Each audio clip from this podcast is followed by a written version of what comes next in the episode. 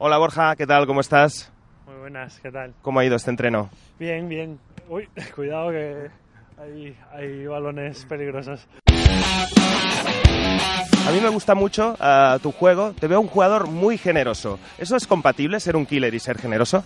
Muchas gracias. Pues la verdad que yo creo que sí. Lo, mi forma de ver el fútbol siempre ha sido de esta y, y creo que es bueno para todos que, que dentro de que pues al final uno es delantero y tiene ganas de marcar y tiene situaciones que tiene que decidir y a veces pues no, no tomas la correcta porque hay un jugador mejor posicionado que tú o no, pero que no es fácil verlo.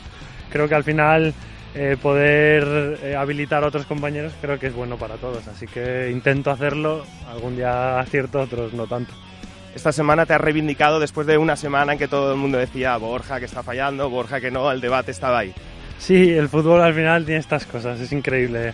Eh, la semana del Villarreal tengo ocasiones para, para aburrir y no soy capaz de hacer ninguna y ayer prácticamente las dos que tengo pues hago dos goles. Bueno, bien, contento porque esto da confianza a todos y la verdad que creo que tengo que destacar una cosa que me llamó mucho la atención y que agradezco muchísimo y es que el momento que entra al vestuario ver a mis compañeros casi más contentos que yo, pues eh, la verdad que se lo agradezco y, y creo que habla mucho de, del grupo humano que hay ahí dentro y la calidad. Te voy a confesar un secreto. Uh, cuando te fichamos, uh, nosotros en el departamento de, de comunicación pusimos un post-it que decía Borja Iglesias va a marcar 15 goles esta temporada. Oye, pues bueno, es buena cifra, está bien. Y, y si son para puntuar y para hacer bueno al equipo, mejor. ¿Pero ves, ves que puedes llegar? Bueno, eh, tengo la ilusión de, de hacer buenos números, de, de, seguir trabajando como creo que lo estoy, lo estamos haciendo y, y de poder hacer un año bonito. Bueno, pues te dejamos que entres a, a, la ducha ya, pero antes nos gustaría que nominases a un compañero para el siguiente After Work.